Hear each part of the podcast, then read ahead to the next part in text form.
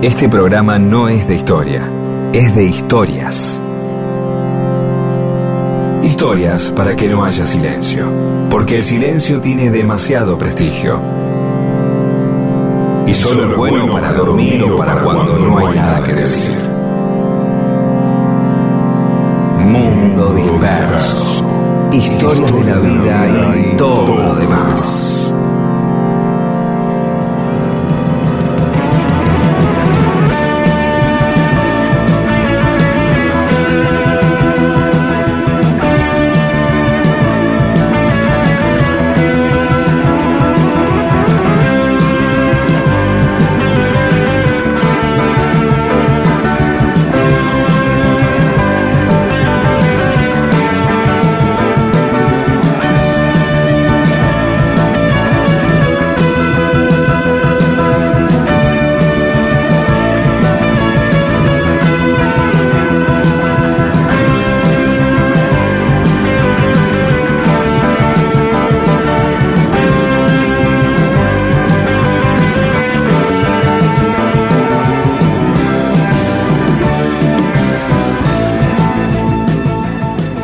Hola, ¿cómo les va? Aquí estamos en Mundo Disperso. Bien. Bien. Con ese entusiasmo. ¿Cómo están ustedes? Eh, claro, entras así y cómo vamos a estar bárbaros. Y Claro. más o menos, tirando Claro, esas cosas que no responde. sí. Y acá lo vamos vamos llevando. Sí, claro, arranca con todo y se viene Miguel así, te abre la puerta con una sonrisa y vos le decís, qué sé yo, mirá, no sé si fue una buena semana, pero bueno. Eh, más o menos. Vamos, vamos de una, ¿qué bueno. pasó? Eh, no, y Vamos. también están Paula Weintraub y Olivia Eh, Dayes por y Eamon, aparte de nosotros dos, ¿no?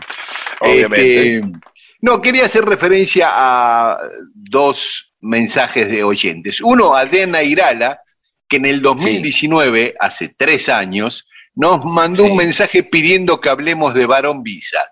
Y hoy, con Bien. un poco de delay, llegamos y vamos a hablar de Barón Visa. Tardamos, pero Bueno. cumplimos, ¿no? Pero eso porque yo me resisto porque no es una historia que me guste mucho. Sí, sí, sí, A y mí, aparte la burocracia las- y todo eso. Eh, las historias de los psicópatas, viste, Sí, no te gusta, no, no. A Si la yo quiero hablar mañana, de domingo a la mañana. y vos no querés. Eh, ¿no? dale, y ya estamos, listo. Domingo a la mañana, ¿viste? Decir, ay, programa sobre psicópatas, un ciclo sobre psicópatas vamos a hacer.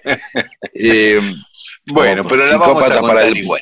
Domingo de psicópatas, sí, así todo el día, una maratón de psicópatas. Arrancamos a las 12 y terminamos nu- 9, 10 de la noche, como para descreer del género humano. Sí, adelante. Bueno, ¿Y el y otro otra cosa, quería? eh, eh, no, no, y, y, y Pablo Cerrati eh, dice que es un rosarino que vive en Escobar, que nos escucha con su pareja Sofía todos los domingos, que nos agradece por el programa, y que tiene una niña que se llama Almendra de un año y medio, y Ay, qué lindo. ella, siempre que escucha el programa, está Rodo presente en, en el pensamiento de ellos. Este, Qué lindo. y sí, hermoso. Y Pablo nos cuenta tres historias muy interesantes todas. ¿Pero que la Se vamos a contar todas un- ahora? No, no, no, pero una sí, mirá. Ah, eh, que de- cortita, ¿no? Dale. Dice que este verano vio con, con Sofía, su mujer, eh, la película Una giornata particolare, que acá en la Argentina fue Sí. un día muy particular, ¿no? Con Mastroianni y Sofía Lore. Sabés eh, que una vez yo estaba en Italia, porque en Roma había ido a cubrir una cosa periodística, y mm, estaba ahí haciendo tiempo en, en la plaza Piazza Navona, me siento en un bar a tomar un café, y el mozo me dice, ah, se puso ahí por el balcón. Digo, ¿qué balcón? El balcón, el balcón de una llanata particular. y Todos los turistas vienen ahí, se ponen ahí para sacar la foto del balcón. Y digo, ¿qué? Yo no entendía, Ah. ni, ni- ni asociaba. Y, y le digo, ¿qué es una llanata? En la película, ahí salía ese balcón, salían Marcelo Mastroianni y eh, Sofía Loren. Ah, y él pensaba que vos... eh, Y yo me me había puesto ahí para sacar la foto de una buena posición del eh, balcón. igual me gustó cómo inició el- la conversación el mozo. Sí, Y me bien. imagino a Balá a- o alguien eh, empezando un sketch. Que ahí está Delfor Medina sentado, alguien así, o, ¿no? o Pepe Díaz Lastra, y llega este, o Marrone, o, y, y- bueno, Franchella también es, dice, ah, se puso acá y ahí empieza el sketch. Ah, no, y empieza a contarle. Que... Bueno, perdón, ¿eh? Y al final No, que, sí. este, No, y, y ¿sacaste que la cuenta. foto? Eh, no, no, no, no saqué la foto. Pero sí después lo ubiqué por años después por el Google Earth, me acordé y vi cuál era. Eh, Bien, y, cuen- Veo y que cuenta, tenés tiempo. sí, Y contamos con tiempo. Sí, es la producción del programa, bueno, es parte de nuestro está muy trabajo. bien, claro, claro. Sí. Cuenta Pablo que además de, de que la película es muy linda, tiene como trasfondo una historia de los exilios forzados a hombres homosexuales a la isla de San Domino en la época de Mussolini. Ah, mira vos. Sí, Tremendo. eh, sí, muy duro eso. Hoy es una isla paradisíaca, como lo sería en aquel momento, pero hoy va todo el turismo ahí en el Adriático, está la isla. Pero mm, en aquel momento, cuando detectaban un homosexual, lo detenían y lo mandaban deportado a esa isla, ¿no? Mm, Ponían en habitaciones sin agua, sin electricidad, tenían una libertad restringida ahí en la zona, pero a las 8 había un toque de queda que todos tenían que volver a su casa. Hay una novela de 2018 eh, que cuenta esta historia y se llama En Italia sono tutti machi, en Italia somos todos machos. Y también un musical que se llama San Domino, ¿no? Y ahí, bueno, en la isla hay una placa conmemorativa de aquella de aquellos actos discriminatorios y bárbaros. Bueno, muy interesante. Muchas gracias por, la- por los datos. eh, para, Sí, para- Pablo aporta esto muy interesante. Y después dos historias más que las vamos a contar eh, sí, en otro momento. Bueno, y ya si te parece, nos metemos en las historias del mundo disperso. Y dale. Esto es Mundo Disperso con Daniel Víguez y Pedro Saborido. volverán cada instante, cada lugar, cada ciudad y su nombre, cada sombra, cada luz y cada secreto escondido encontrarás.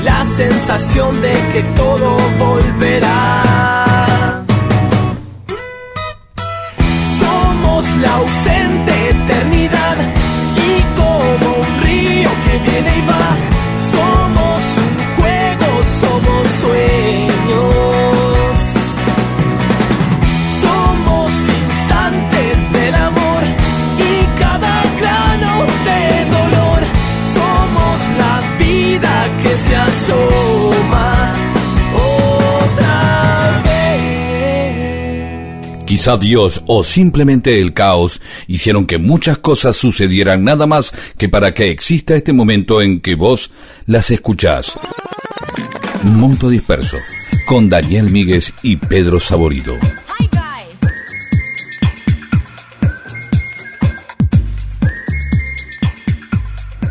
Y en Mundo Disperso, cosas que pasaron un día como hoy, 24 de abril. Eh, ¿Viste los lugares donde yo busco? Sí. Te dice que un 24 de abril del 1184 antes de Cristo se produce lo, de- lo del caballo de Troya, que es un mito. ¿Viste? Y entonces- la entrada del sí. caballo de Troya en Turquía. pero si Y- es un mito como tiene ficha. Y dice, según la leyenda, pasó en esa fecha. Ah, bueno, está Según bien. Ah, bueno, está bien.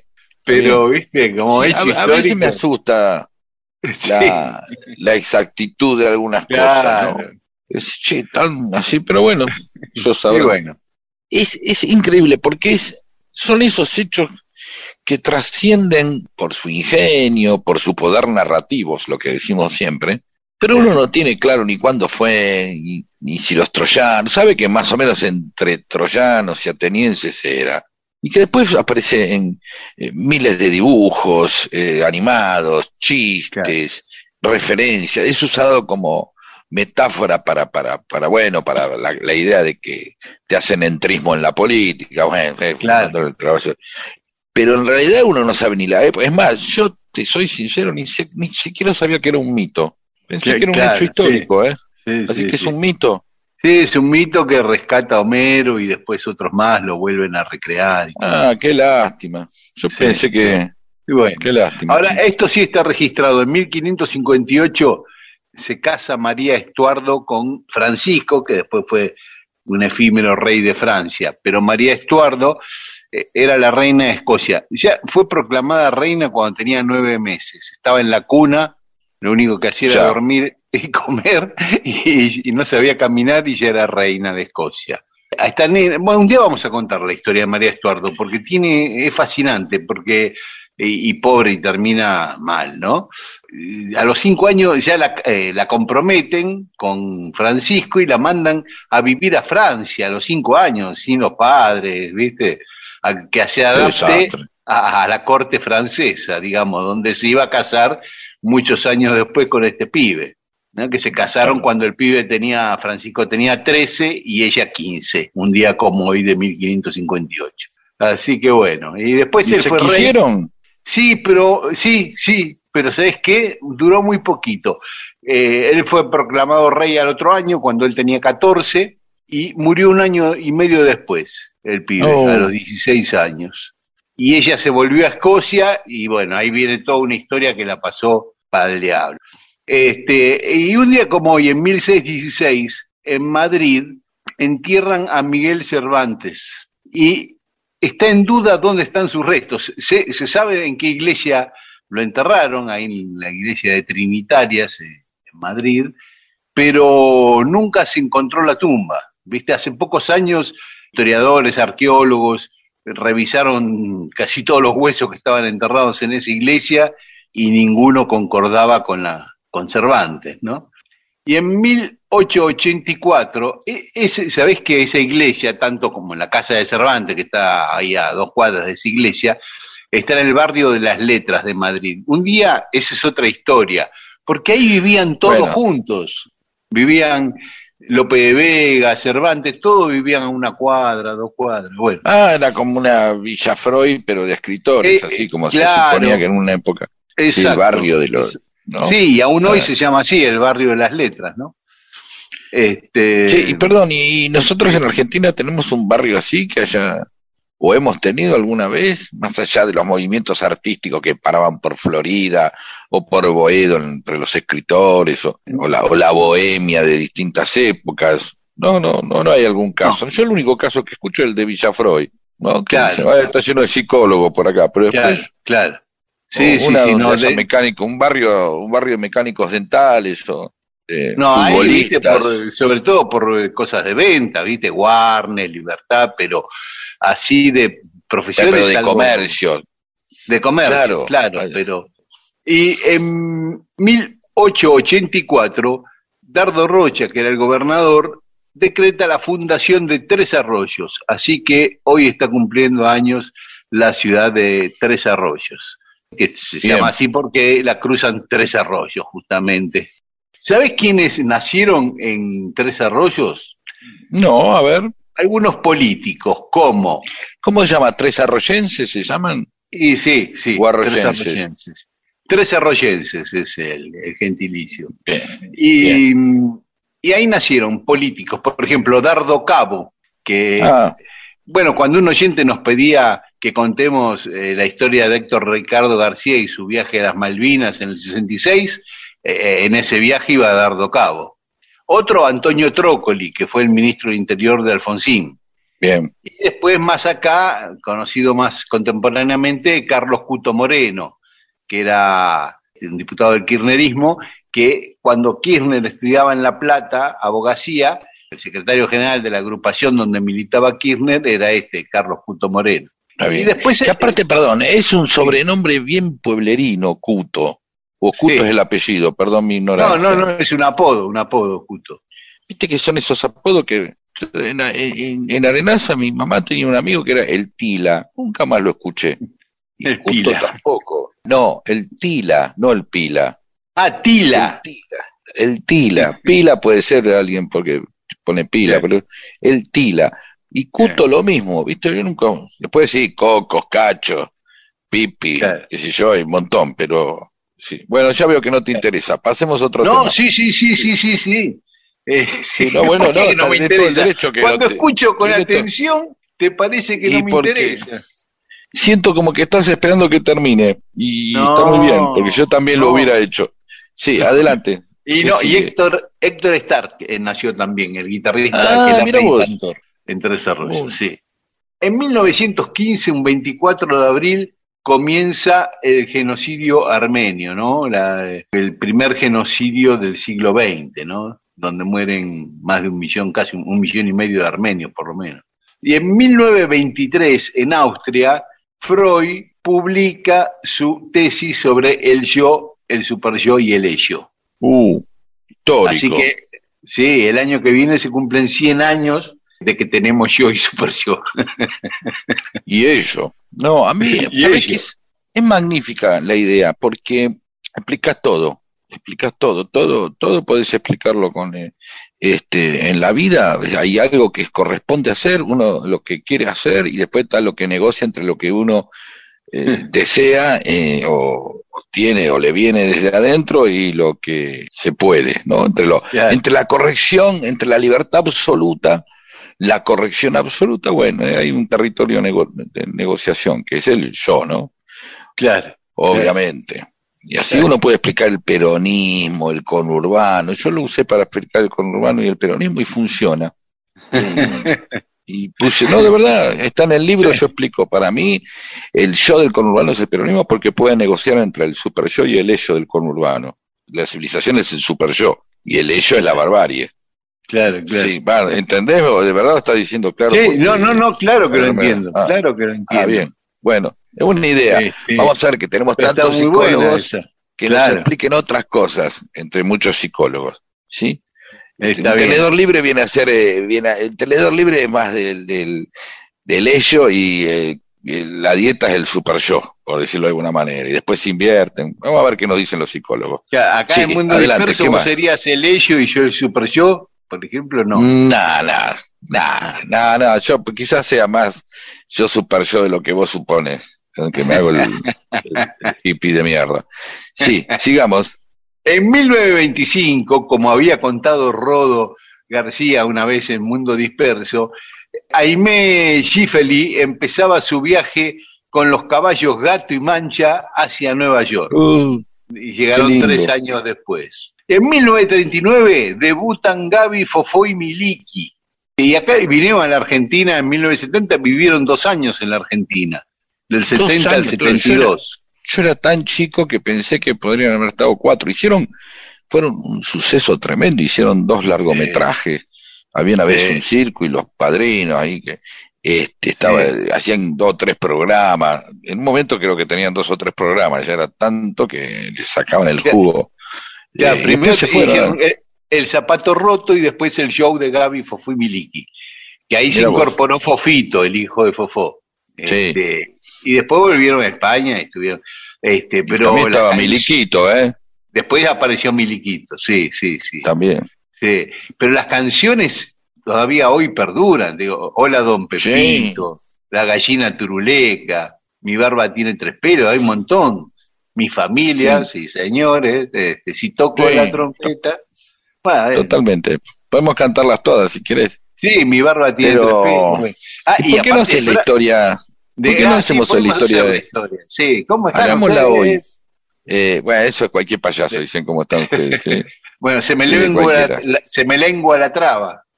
También. Que, bueno, Hagamos hoy la este, historia de Gaby Fofo y Miliki. Y bueno, vamos a ver si nos da, y si no, el domingo que viene. Dale, vamos, vamos viendo los tiempos. Ahí Paula se agarró la cabeza. Bueno, vamos a ver los, Dale. tiempos. Dale. Este, y en 1966, en Neuquén se funda Plaza Winkul. Muy nuevita, ¿eh? 1966. Y en 1970, por último, se estrena la película Pimienti y Pimentón con Luis Andrini y José Marrone. Es un, como un encuentro de, de, de monstruos, ¿no? Aunque siempre, siempre eh, Marrone lo reconocía como maestro, a- como algo anterior y superior, es verdad, digamos, Sí, ¿no? sí. a Sandrini. Siempre decía el padre de todos los cómicos.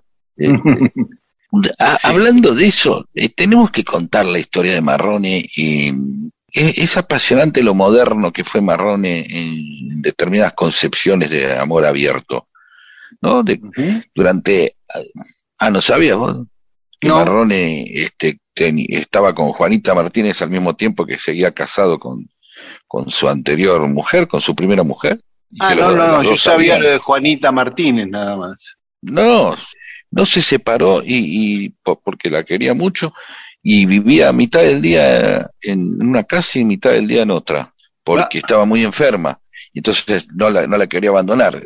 Recién se casaron cuando eh, la primera esposa de Marrone murió. Que la primera esposa era, habían empezado juntos, era más grande que Marrone, la mamá de la Coqui. Eh, una historia de amor hermosa. Después, sí, mira vos, es para el- nuestro programa. Sí, sí, claro. Vamos a otro programa que Claro. se llame Mira vos, que son todas cosas que decía, ah, y bueno, Y hoy están cumpliendo años Shirley MacLaine, Carlos Corach, ujú, Barbara Streisand, Sí. Sandra Mianovich y Pedro Sí. Saborido. Así que feliz cumpleaños, Pedro. Muchas gracias. Los pensé, menos mal que te avivaste, eh, pero, pero muchas gracias, claro, no pensaba Bueno. decirlo, no me gusta, desde los siete años que le pedí a mi mamá que no festejara el cumpleaños, no lo festejo. Sí, Bueno. como algo con mi familia, un poco así nada más, pero bueno, muchas gracias. Bueno. Eh, escuchamos algo de música. El- eh, ¿No querés elegir un tema para auto-homenajearte? ¿A, un- a una banda, por lo menos? Eh, A, a ver, ¿pasamos alguna vez Hey Bulldog de los Beatles? No. Ya, es un- uno de los temas que más me gusta de los Beatles. Eh, Pasémoslo y escuchémoslo atentamente. Y escuchen, eh, si pueden, acá obviamente no, pero si no, lo escuchan después con más fidelidad, el bajo de McCartney en este tema. Que es un Ajá. tema más de Lennon, ¿eh? Vamos. Muy bien. Ahí vamos. sheepdog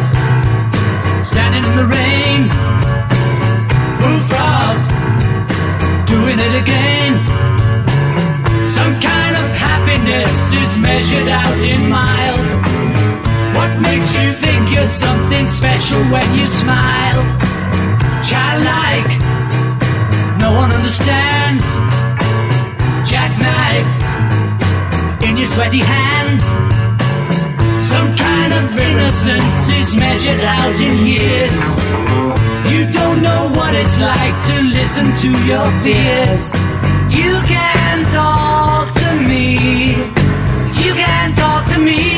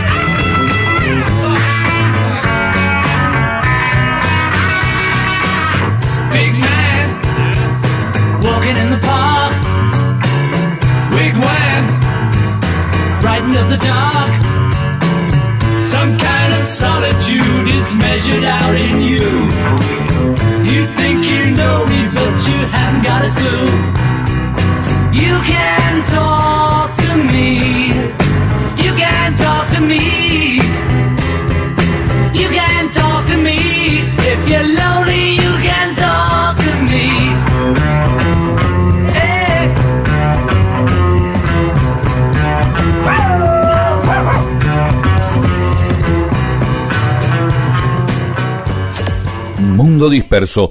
Todo lo que sucedió en la historia solo para que vos te entretengas un domingo a la mañana.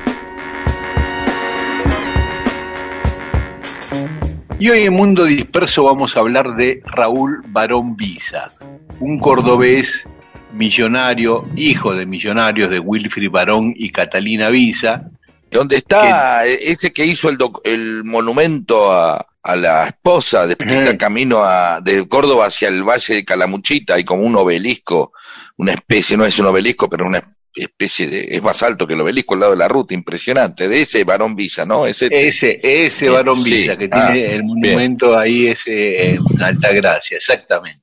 Ese Barón Visa, cuando era joven, apoyó a Irigoyen, cosa rara para un tipo de, de la alta sociedad, ¿no? Que apoyaban a los conservadores. Pero básicamente este muchacho se dedicaba a la vida de, de Playboy, ¿no? Gastaba la fortuna del padre en viajes a Europa. Y en uno de esos viajes, en Venecia, conoció a una actriz suiza, Miriam Stelford, y se casaron muy rápido, el 28 de agosto de 1930. Se casaron en la Catedral de Venecia, en la Piazza San Marco. Sí, invitaron a, a- o sea, todos los invitados con viaje pago, hotel pago, todo a Venecia, ¿no? Y se gastó uno, unas monedas en el casamiento. Y después de casarse se vinieron a vivir a la Argentina. Ella abandonó su carrera de actriz porque era actriz y se vino a vivir a la Argentina. Ya cuando vienen a vivir a la Argentina con Miriam, ella se le ocurre aprender a manejar aviones. Y él le compra un avión, ella aprende a, a volar y se le ocurre hacer un, un viaje por la Argentina y muere en un accidente aéreo que después ya lo vamos a, a desarrollar más adelante específicamente este punto. Queda viudo, a esta chica le levanta el monumento que decía Pedro ahí, Ah, en- es. en Altagracia, claro, que es la tumba de la chica, ahí está enterrada ella Ah, este, su primera esposa, sí. Él, que era irigoyenista, dejó de serlo y apoyó el golpe de Uriburu contra Irigoyen. Aunque después, cuando asume Justo, se opone a Justo y lo meten en cana. Ahí, estando preso, escribe uno de sus libros que muchos definen como una novela pornográfica filosófica, ¿no? Así en la onda Marqués de Sade. La tapa era de plata, revestida en plata, ¿no? que tenía una calavera y una guadaña ensangrentada, y le manda un ejemplar al Papa, y le pone con la cartita que se lo manda, dice que lo revistió en plata para que los porteros dejen pasar el libro.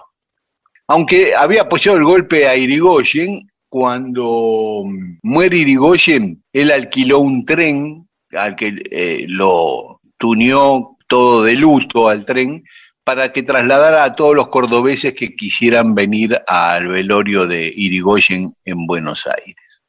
Y cinco años después, en 1935, se enamora de la hija de Amadeo Sabatini, el líder radical cordobés, que tenía 20 años menos que él. Eh, Rosa Clotilde Sabatini tenía 17 años y Amadeo Sabatini no quería saber nada con ese noviazgo, menos con el que se casen, pero igual se casaron y tuvieron una relación muy conflictiva porque Barón Visa era un tipo muy autoritario, violento, muy violento, a tal punto que un día cuando vivían en La Falda, en Córdoba, ella se escapó de la casa a la casa de su papá, de Amadeo Sabatini, en Villa María.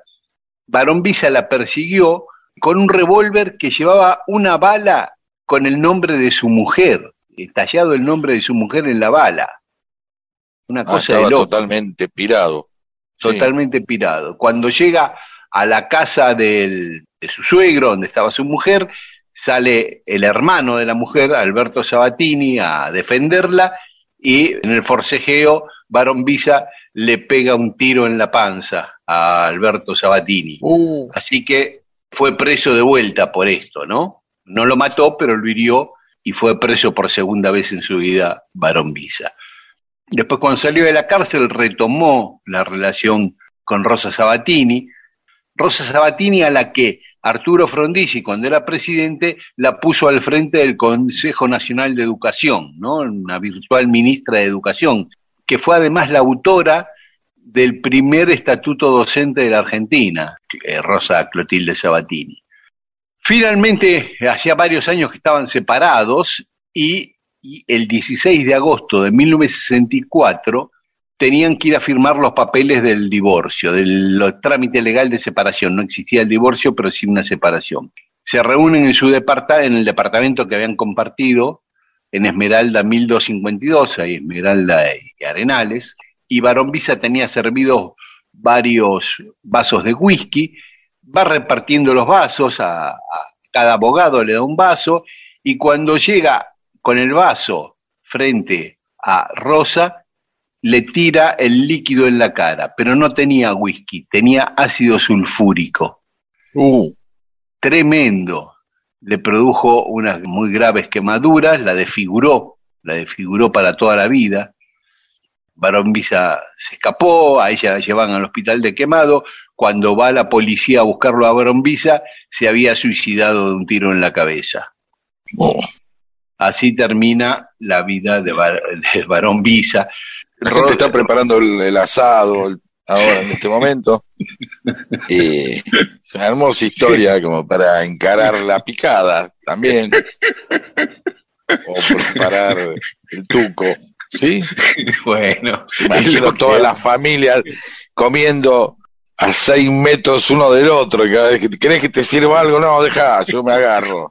¿Sí? un Vamos, vasito de vino, ¿no? no, deja, tranquilo, te doy la soda si querés. Pero hay algo con, pero hay algo de la historia de este hijo de puta que se ve muchos años después, ¿no? Y con respecto Sí. a la primera esposa. ¿Me lo Sí, contás sí, después? Eso, eh, claro, eso lo vamos a contar después de la música. Finalmente, para hacer más trágica esta historia, Sí, su mujer, dale, ¿qué la más? ministra de Frondizi, se suicidó y también Sí, los dos claro. hijos, la hija y el hijo que tuvieron ambos, también se suicidaron. Uh, Eh, sí, así que va- mejor que vayamos a escuchar un poco de música. Sí, ponle algo de, algo del cuarteto Leo, si querés. Paréntesis, para pare- levantar. Claro, claro. Una cosita más, que no, ¿Qué que- más? lateral, que ¿Qué más? el barrio Parque Barón de Lomas de Zamora, donde está Sí, el Parque de Lomas, el gran, que es un centro Sí. polideportivo de Lomas, se llama Sí. Parque Barón por Barón Visa, porque ahí tenía su mansión del fin de semana.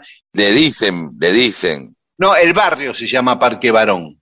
El, el barrio Ah. se llama Parque Barón, donde está En homenaje al Eh, tipo, sí. sí, al tipo que donó eso. Seguramente, sí.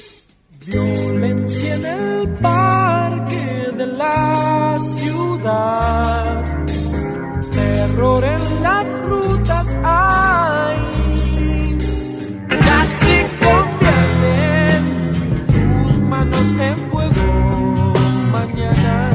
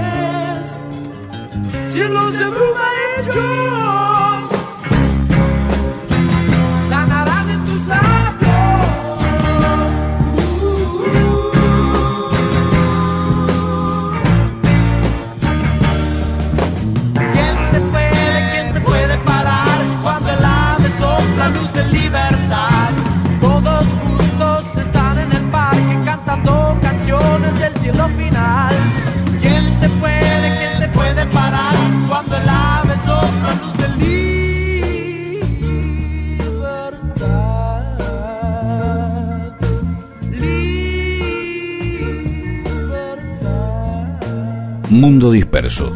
Toda una historia solo para que exista este programa. Recalculando. Bueno, y seguimos contando la historia de Raúl Barón Visa, pero vamos a hacer eje en un hecho puntual que habíamos pasado por alto en la primera parte, que es cuando muere su primera esposa.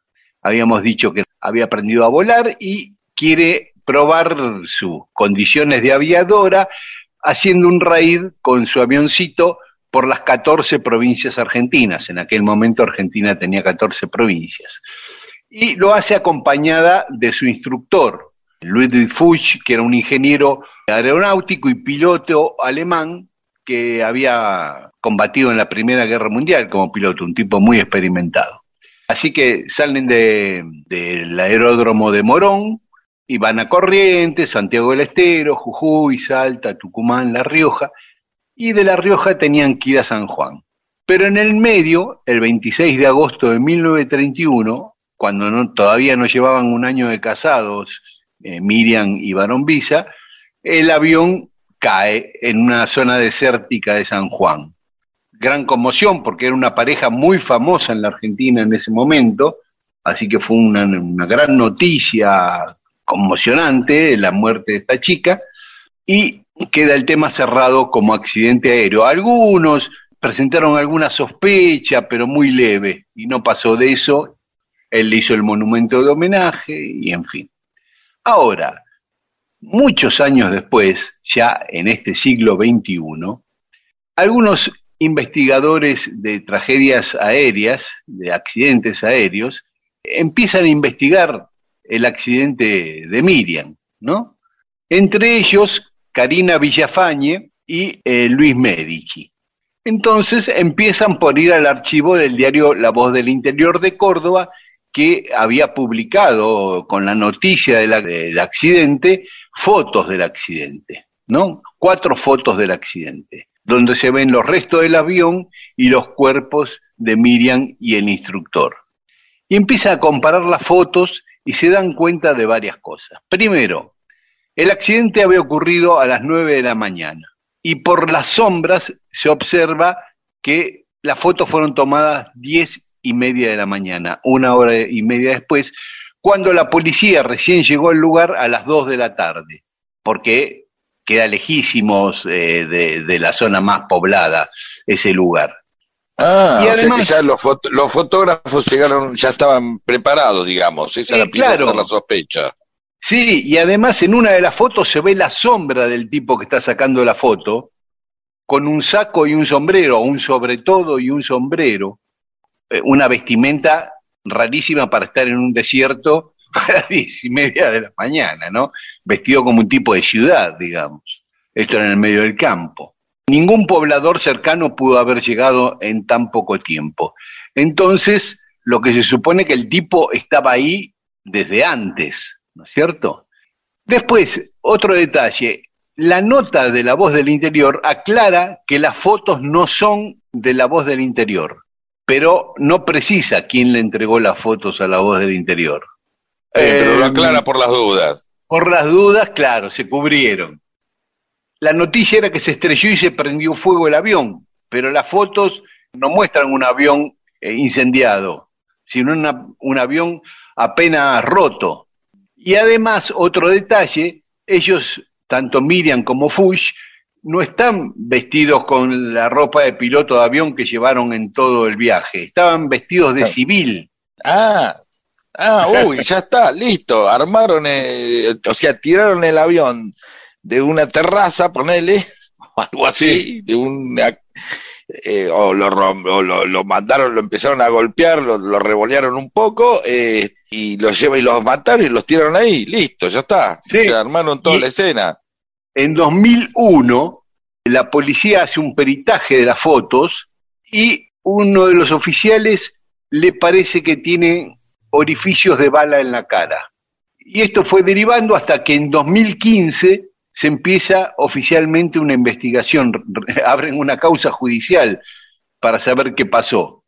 Así que tanto los investigadores en accidentes aéreos están convencidos que fue un asesinato premeditado, que estaba previsto que ellos por alguna razón bajaran ahí y los estaban esperando para matarlos, ¿no? Agrandando la hipótesis, suponen que ella tenía un romance con el instructor Barón Visa que se enteró y que era un tipo violento, como ya vimos, y la mandó matar, ¿cierto? Esa es la historia de un caso que por décadas estuvo determinado como un accidente aéreo y que investigadores escarbando un poquito se dieron cuenta que estaba muy a la vista. No, que y ya cuando sido- aparte el tipo, el tipo le hizo el monumento, semejante monumento, ya una exageración de monumento, ya está listo, no andar diciendo que el tipo la mató y después le hizo el monumento. No, digo, es parte del disimulo. Bueno, está muy bien esto. Y vamos cerrando, ¿no? Saludando a toda la gente que vive en el Parque Barón de Loma de Zamora, eh, y ahora saben qué calidad de tipo es al que homenajea el barrio, ¿no? Eh, Sí, Sí, están muy contentos los vecinos. Este, habiendo Y hay- tantos nombres. Sí. sí, justo eso. Y bueno, porque el tipo, ¿qué sabían en aquel momento todo esto? Hay un documental sobre este caso, sobre el accidente de que al final no fue accidente, eh, que se llama Agosto Final, que es de Eduardo Luis Sánchez. Así que se puede buscar por ahí y quien le interese lo puede ver. Muy bien, hermoso. Bueno, listo. Vamos a ver si seguimos con alguna historia más divertida. por favor.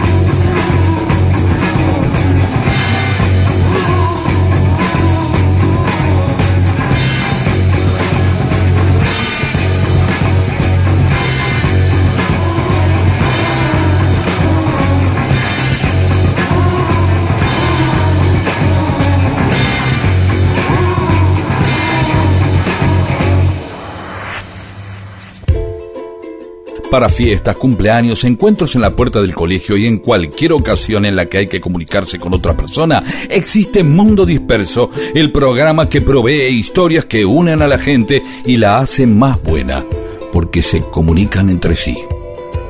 Y ahí charlan y se hacen amigas. Esto es Mundo Disperso, con Daniel Víguez y Pedro Saborido.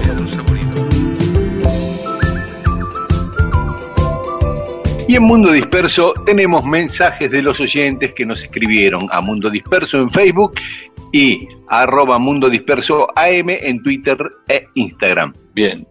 Empezamos con Oscar Eleuterio Sagaceta de Neuquén.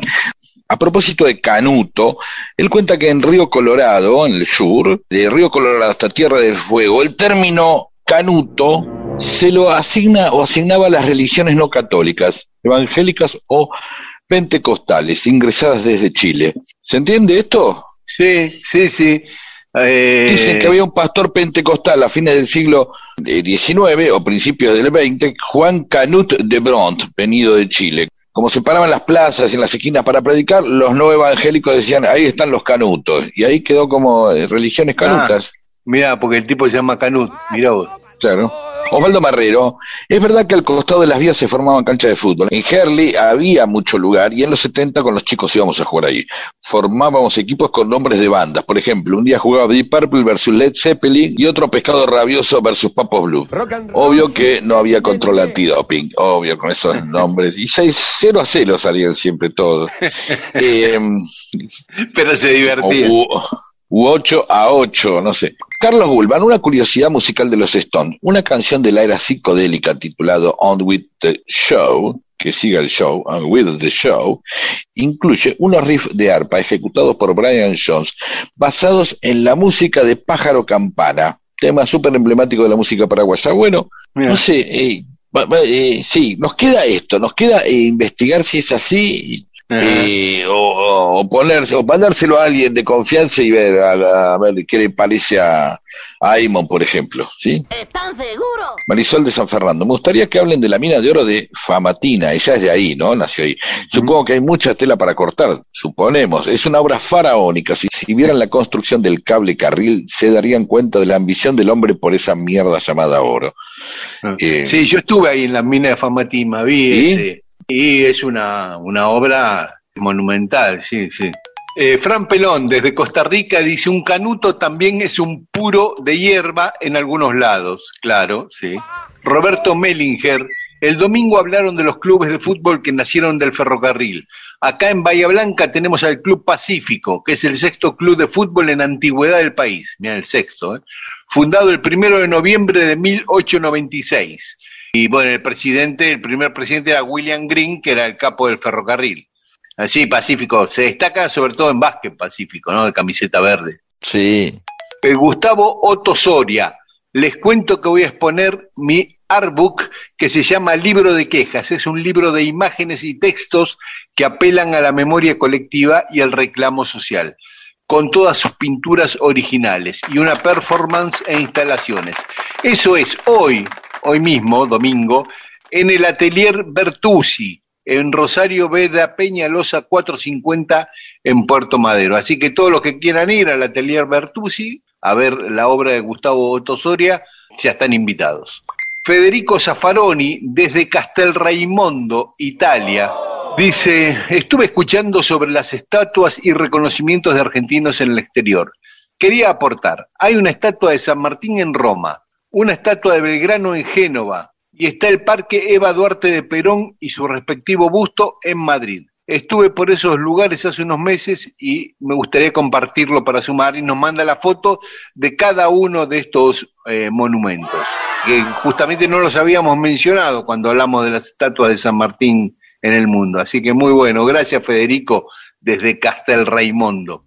Juan Pablo Ferreira Freire, ¿alguna historia de básquet? Nos pregunta. Les busco y se las comparto. Y nos manda una historia de Rubén Magnano, el técnico de la selección de básquet, con la generación dorada, que ya la vamos a, leer y a compartir. Ricardo Bonda, la enorme Chabela Vargas, en realidad nació en Costa Rica. Una vez durante una entrevista le preguntaron sobre su nacionalidad. Soy mexicana, dijo, pero usted nació en Costa Rica.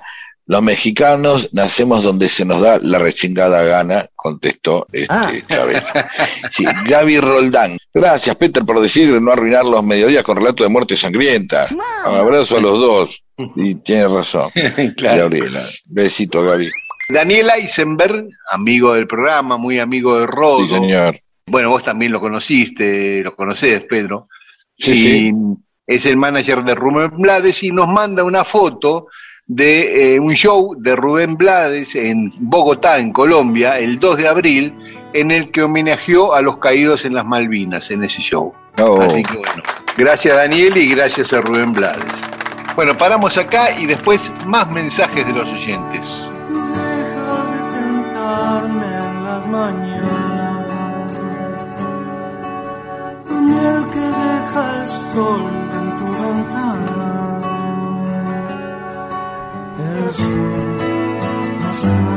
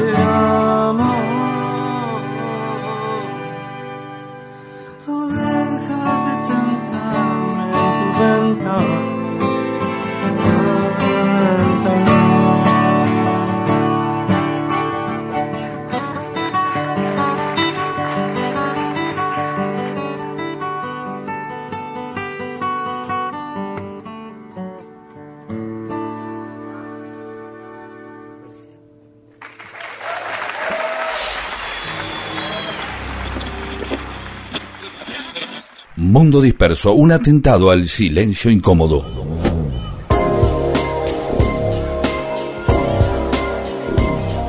Y seguimos en Mundo Disperso. Esto es para saber, bueno, muchas veces uno tiende a buscar el significado de muchas canciones, más obviamente si es en inglés que uno no sabe qué coño está cantando, ¿no? Puede estar cantando Sí. miles de canciones y en realidad estar diciendo cualquier barbaridad y no darse cuenta, ¿no?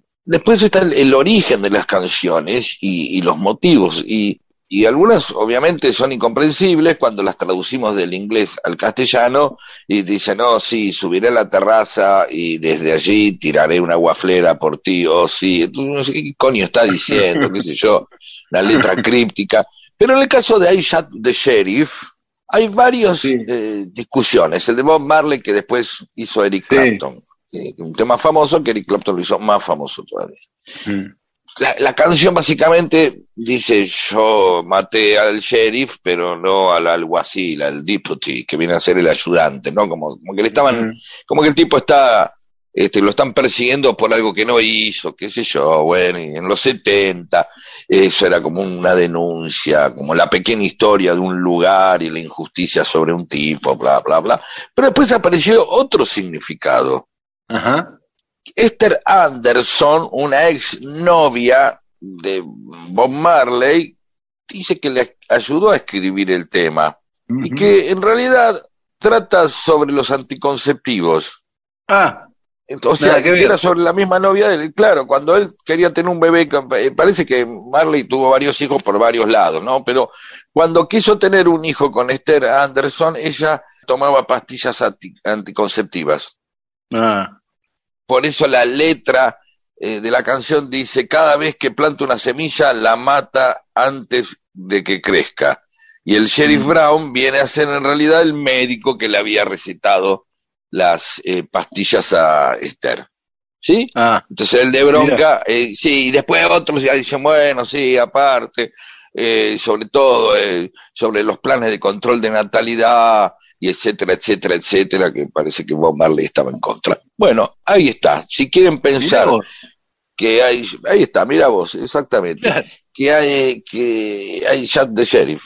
Es real, es, es más, es más este, figurativo, por decirlo de alguna manera, más literal, la historia de un tipo que mató a un sheriff, o el plano metafórico en donde en realidad está hablando de que quisiera matar al médico que no deja que crezcan sus semillas, que es, digamos, por los anticonceptivos. Elijan Claro. ustedes, manden su mensaje, elijan ustedes, y obviamente el pueblo siempre tiene razón, así que vamos a, Sí. a contar la... Sí. Para mí es de esas canciones que nunca le di bola a la letra. Me, siempre me quedé con el título y nunca. Claro, qué sé yo, hay un montón de canciones, la, la- te pones a ver la letra y no entendés una goma o...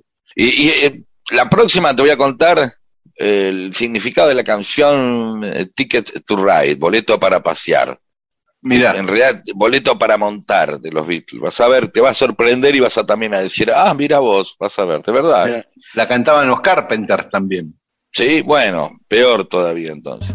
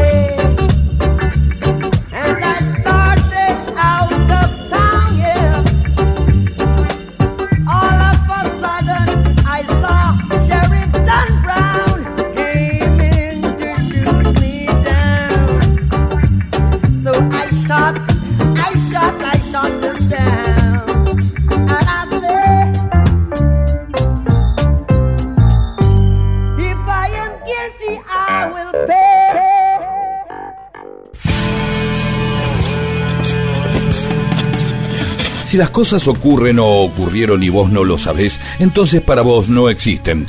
Dale existencia a la historia escuchándola. Mundo disperso, eso que existe cuando vos lo escuchás.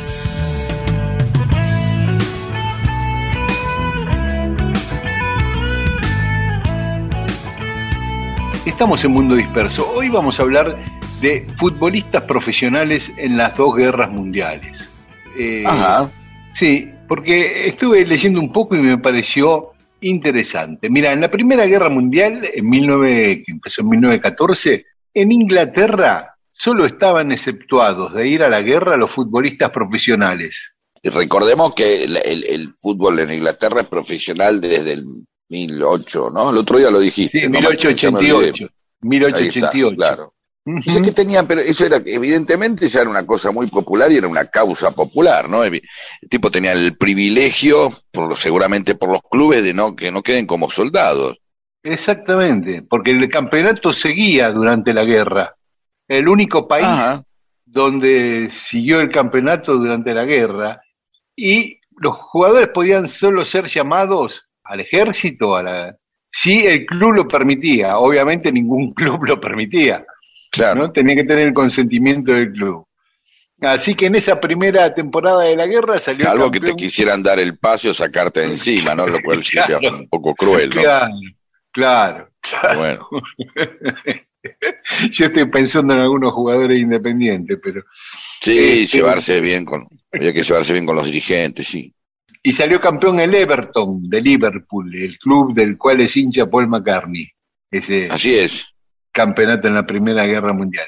Igual había polémica, ¿eh? Había polémica en la sociedad, porque algunos decían que en momentos tan trágicos y angustiantes era bueno que la gente tuviera eh, fútbol para distraerse, para momentos de ocio. Y los otros decían, no, mira, mis hijos están muriendo en la guerra y vos porque sos jugador y tenés la misma edad de mi hijo, te salvás, ¿no? Esas dos posiciones. Eh, fue muy polémico eso en Inglaterra. Y en la Segunda Guerra Mundial hubo más hechos controvertidos. Uno, por ejemplo, un jugador de Austria que le llamaban el Mozart del fútbol, se llamaba Matías Sindelar, que ahora en, en Austria ahora le dicen el Messi austríaco, a pesar de que pasaron tantas, Siempre, tantas siempre, eh, siempre tenemos que buscar a alguien con quien comparar, ¿no? Claro, ¿Te acordás Claro. que siempre hablamos del Pelé Blanco, eh, claro, el Mozart del fútbol, sí, el. Carlos Corach del área, eh, no, cosas que no tienen el Messi, bueno, sí, bueno, sí que es muy bueno y listo, que el Messi austríaco. ¿Y. Messi qué es? El Zumbahander este, argentino, o rosarino. Sí, Sí. ¿quién es? El Beatriz Sarlo del mediocampo, ¿no? Eso es un- qué pelotudez, qué, qué falta, digo, qué efectivo. Esto es el problema de cuando algo es muy efectivo y a la vez es una de una mediocridad absoluta, ¿no? claro. De una falta de imaginación tremenda, pero es efectivo, es, eso es lo triste. Me acuerdo una vez que Donald tenía un programa de música donde pasaban videos, Donald, el cantante Donald, Sí, sí, sí. y entonces presentó a Kim Carnes como la Rod Stewart femenina, porque tenía la voz un poquito, viste, ajada, viste, un poquito claro. cierta disfonía, ¿no? Está bien, puede descriptivamente ser efectivo, pero la verdad es torpe decir que alguien, una mina es eh, la versión masculina de un, la versión femenina de un Y bueno, tipo. Nelly Omar no era la lo cual podríamos decir que. Rod Stewart era la Kim Carnes, era el Kim Carnes masculino, un idiotez. Claro, y yo te decía, A Nelly Omar le decían la Gardel con polleras, ¿no? ¿A quién? A Nelly Omar. Horrible. Pero bueno. Bueno, la cuestión es que en 1938 Alemania anexa Austria, un poco antes de que empiece el Mundial de Francia. Austria había ganado una plaza para el Mundial, jugaba el Mundial, los dos, Alemania y Austria. Pero como Alemania lo anexó, la FIFA dejó a Austria afuera del Mundial y la selección de Alemania se formaba con jugadores de alemanes y austríacos, que en ese momento los austríacos eran muy superiores a los alemanes. Y entre los austríacos estaba este, el Matías Sindelar, que ya venía este, medio mirado de reojo por, por el gobierno alemán, eh, de Hitler, porque habían jugado para conmemorar la anexión de Austria a Alemania, un partido entre las dos selecciones, el último partido de la sección de Austria antes de fusionarse con la alemana, y Austria le ganó 2 a 0 con un golazo de este Matías. Entonces ya lo venían mirando medio. Bueno, pero no importa, total, va a jugar en nuestra selección, vamos a ganar el Mundial con este Messi austríaco. La cuestión que el tipo se negó a participar en la selección alemana, en el Mundial de Francia. Y ahí sí no les gustó mucho. Y unos meses después, en enero de 1939, apareció muerto en su departamento este chico, Matías Sindelar. Otra historia. En 1942, Ucrania había sido invadido por Alemania.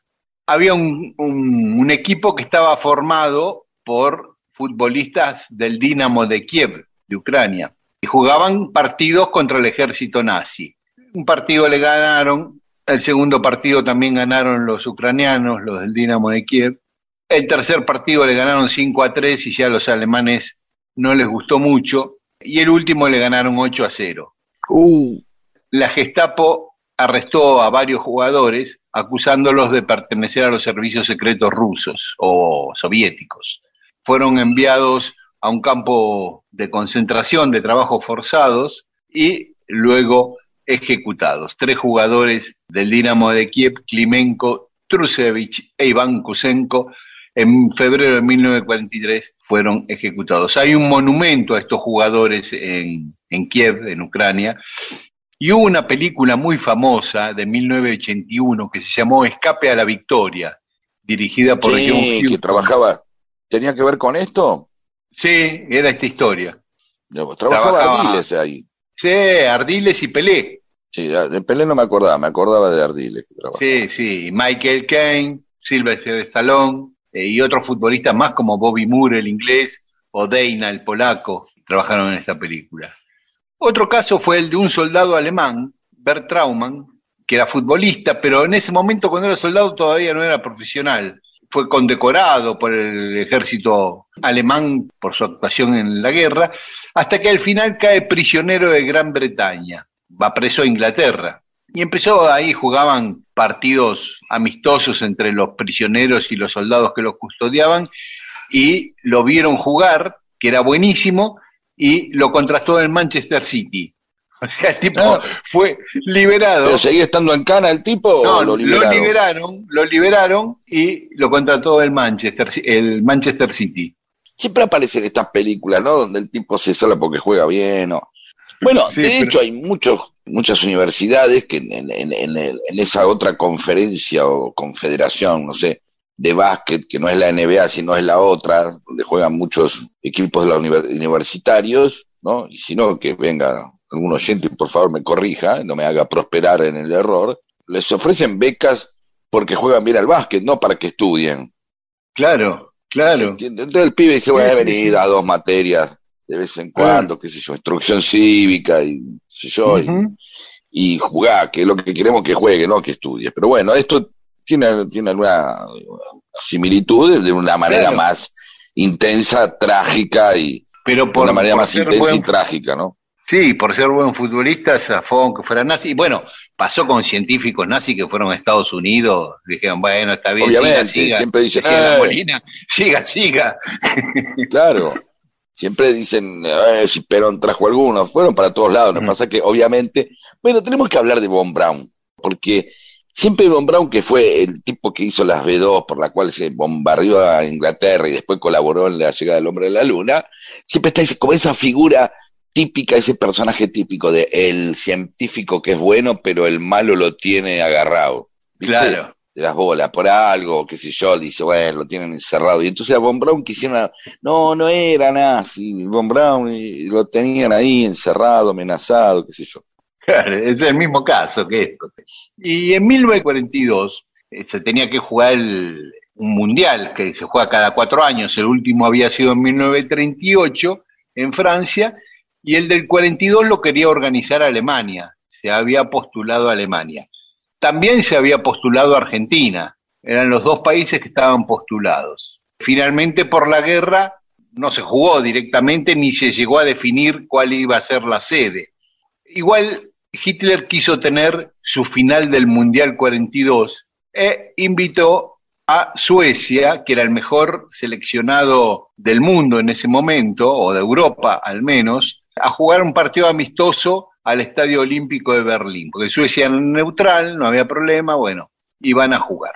Y le dicen a los jugadores alemanes, tienen que ganar porque acá va el prestigio de Alemania. El Estadio Olímpico de Berlín, 98 mil personas llenan el estadio y los jugadores salen a jugar con una pequeña presión, que es que le habían dicho que si no ganaban los iban a mandar a la guerra como soldados a los jugadores de la selección de Alemania. ¿Y qué pasó? Ganó Suecia 3 a 2. Y la consecuencia se cumplió y mandaron a los jugadores alemanes al ejército. Incluso el de uno de ellos, un delantero que hizo un gol en ese partido, Klingler, murió en combate en 1944 en un combate contra la Unión Soviética. Bueno, esas fueron algunas Y historias. no mueran, sí. Sí, ya habíamos contado una vez con Mussolini en la final de 1934 del Mundial del 34 que se jugó en, Italia también, ¿no? Ganan o mueren. Ahí ganaron, porque contábamos la historia del argentino Monti que integraba ese, esa selección. Estos fueron algunos casos trágicos de futbolistas profesionales en las guerras mundiales.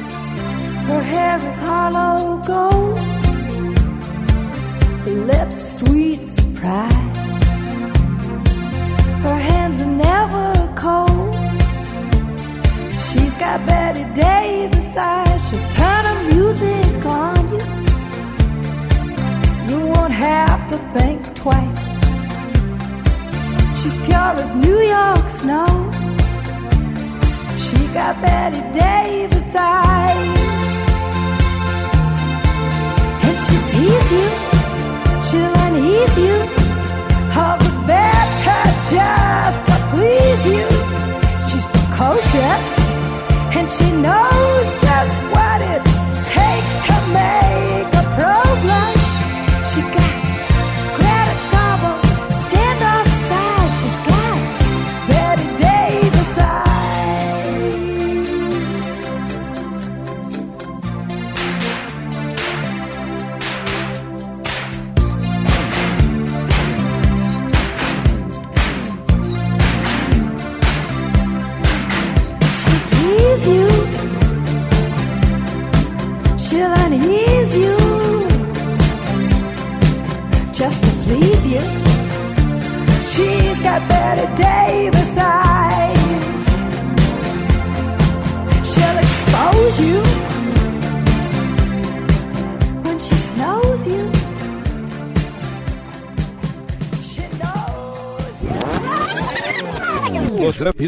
Mundo disperso.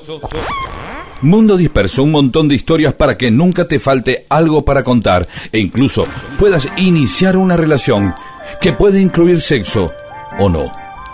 Mundo disperso. Seguimos en Mundo Disperso. Bien, eh, hay palabras que con el correr del tiempo se em- empiezan a ser más familiares, menos familiares, han sido insultos y dejan de serlo. O, o se convierten en palabras que son hasta semi malas palabras, por decirlo de alguna manera. Una palabra pendejo, no queda claro si es mala palabra o no, ¿no? O pendejada.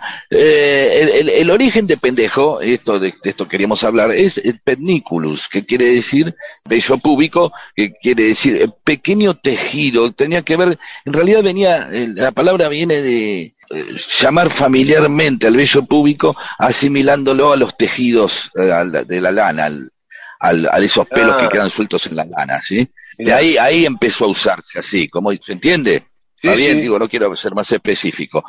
Y ya uno si lo busca en el siglo XVI, pendejo se utilizaba de una manera familiar y hasta podía encontrárselo en poesías.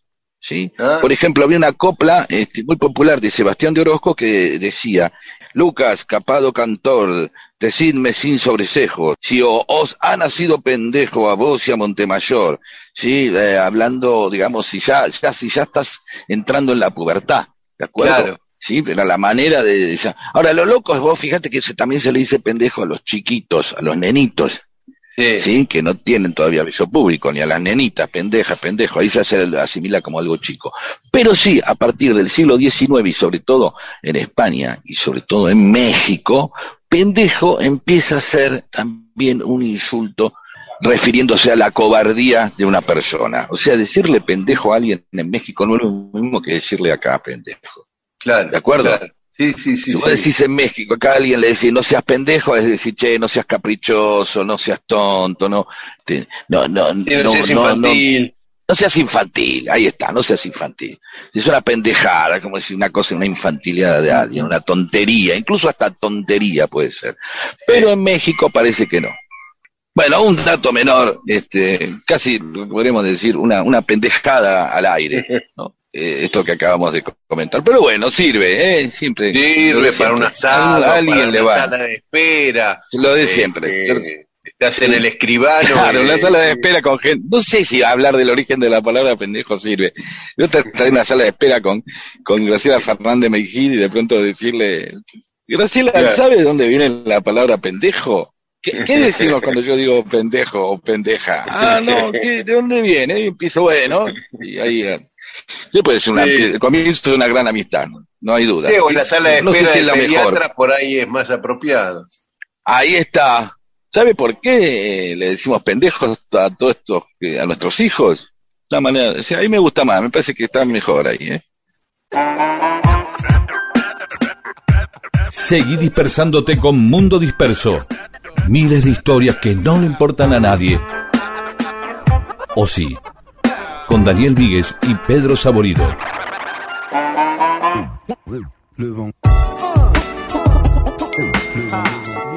Y en Mundo Disperso tenemos más mensajes de los oyentes.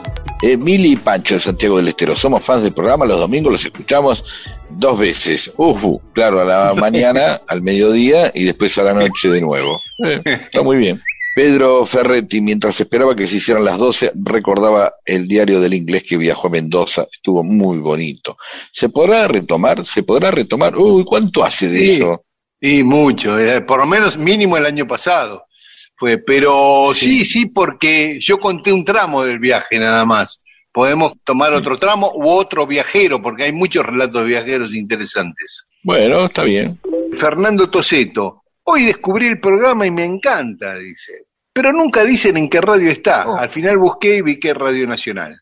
Eh, está bien, muy bien. Y Viviana Borrajo, mi amiga Vivi, dice, después de mucho tiempo, una alegría volver a escucharlos desde Campo de Alicante. Ricardo Bonda, de nuevo parece que la frase común de quédate en el molde no es literal de acuerdo al carácter de José Moldes. Es verdad, es una paradoja, ¿no? Cristian Sí. Chiminelli, tremenda historia la de Moldes y la de la saga rivadaviana, de Rivadavia, ¿no? Que continuó siempre por otros medios y con otros intérpretes, ¿no? Otro a Balatna, me estoy riendo con la historia del cabrón Moldes, que ubicó al franchute chupamedia de Napoleón, lo batió a duelo y lo sablió. Necesitaríamos dirigentes como Moldes y Pueyrredón. Hace bien enterarse de estos próceres. Tengo que cerrar la puerta que da al patio porque los vecinos oyen que me río escuchándolos y temen por mi integridad físico-mental. Sobre los lentes de Perón, Luján Square dice, mi general, ¿cuánto valés? ¿No? Hablando de Perón, obviamente, y el programón. Eh, y nos hace recordatorios random, en un orden así. Dice, no se olviden de Oscar Wilde, que no es Neruda, que es más querible. Sí, Sí, sí. Está pidiendo eso, que haga la vida de Oscar Wilde. Hugo Marvigiano, y el espejo para mirar, eh, ah, y el espejo para mirar cambiarse las estudiantes, haciendo también, y hablar de, de mando un gato, sí, vamos a hablar también de las historias de Perón, con, de supuesta o no, con la UES, qué sé yo, de ya lo hablaremos en otro momento. Sí, Fernando Aranda Ruiz dice, son para verte mejor. Ah, y Paula nos pide que aclaremos que habíamos prometido subir la foto, esa de las fotos que circulaban como fake news de Ay, Gina Lollobrigida perdón, desnuda. sí. No pudimos Sí. porque Facebook e Instagram no los permite porque dice que infringimos las reglas de la comunidad al poner una foto de una mujer desnuda. Oh. Así que pusimos la foto de los lentes y el video, ¿no? No, De la Sí, visita. pero se puede, se puede, eh, vamos a eh, meter el, el link o, o a pongan foto Gina Lollobrigida Perón desnuda y aparece. eh, Mirá, fija bien. Ah, la, la van a ver, ahí a patadas. O sea que también se comen el verso de que está desnuda, a pesar que es un dibujito re, Claro, claro. re garompa. Pero bueno, pero sí. Irene la arquera, Alba Pérez Sainz, me gusta que cumplan con lo que prometen y publicaron la foto. Grande la arquera, una feminista por ocupar un sitio reservado para hombres, como los quiero y los valoro. Carlos Baigorria, tremenda historia y tremenda piba. Entonces ya y Richard vendrían a hacerlos allá. Perdón. Rock and Claro. roll, Y luego eh, compara a, a Jagger y Richard, que se conocen desde chiquito, como los Ayala y Cacho Heredia del desarrollo, ¿no? Y eh, Cádiz Beatriz, gracias por las historias, me dio pena que se muriera tan joven esta chica, la futbolista, hermosa historia, realmente, salvo al final. Flavio Caligari, qué pulenta esta muchacha. Lorena del Valle Ruiz dice, gracias por la foto, son unos genios. Gorostiza también nos agradece. Pedro, eh, Jorge Gorostiza, Pedro Strukel también, así que todos agradeciendo Eh, Pedro, tengo que hablar con él. Oh, Es ah, de mira vos. Barcelona, nos escucha. Mira vos. Mira qué bien. Sí, es la de Lanús. Es muy rara la historia de Pedro. Eh, Vivió por todos lados, eh, la hermana, son de Lanús, pero vivieron en México, pero son argentinos que ahora en Barcelona, bueno. Esas historias que traen lo- los exilios, Mira vos, un abrazo. no de él, de los papás. Bueno, y le dejamos saludos a Blanc, Juan Eleján, Cris Centenario y Silvia Campos. Muy bien, gracias a todas y a todos. Bueno, ya, ya no hay más tiempo para nada, Pedro. Y vamos a contar una- unas historias mezcladas de, de historias de canciones famosas que no conocemos o que pueden llegar a sorprendernos, mezcladas con origen de nombres de bandas, que tampoco, viste, siempre Ah. son versiones cruzadas y Pink Floyd por esto, por lo otro. Pero bueno, simplemente lo vamos a dejar claro, porque uno no, eh, no sabe qué quiere decir. ¿Entendés? Muchas letras, pero los orígenes eh, de las canciones también son interesantes, porque uno quiere saber un poco más, que es como develar la metáfora, ¿no? Claro. Y te vas, che, y el indio Solari, ¿por qué? ¿De quién habla acá?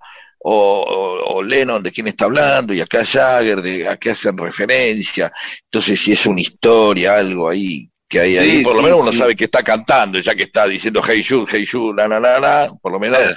Sabe de qué Claro. habla, ¿no? Bueno. Claro, claro. Este, así- y, si, y si son medias conocidas, vamos a hacer una listita rápida como para tac, tac, tac, viste, como que en alguna, alguna no la vas a conocer, ¿se entiende? Claro. Está muy bueno. Pero ya eso, las tengo sí, sí. preparadas acá. Bueno, Me la semana que viene. Dale, nos Dale. encontramos la semana que viene aquí en AM 870 en Radio Nacional y esta noche nos pueden escuchar a las 12 a las 0 horas en FM Rock de Radio Nacional. Chao, hasta el domingo. Exactamente. Chau.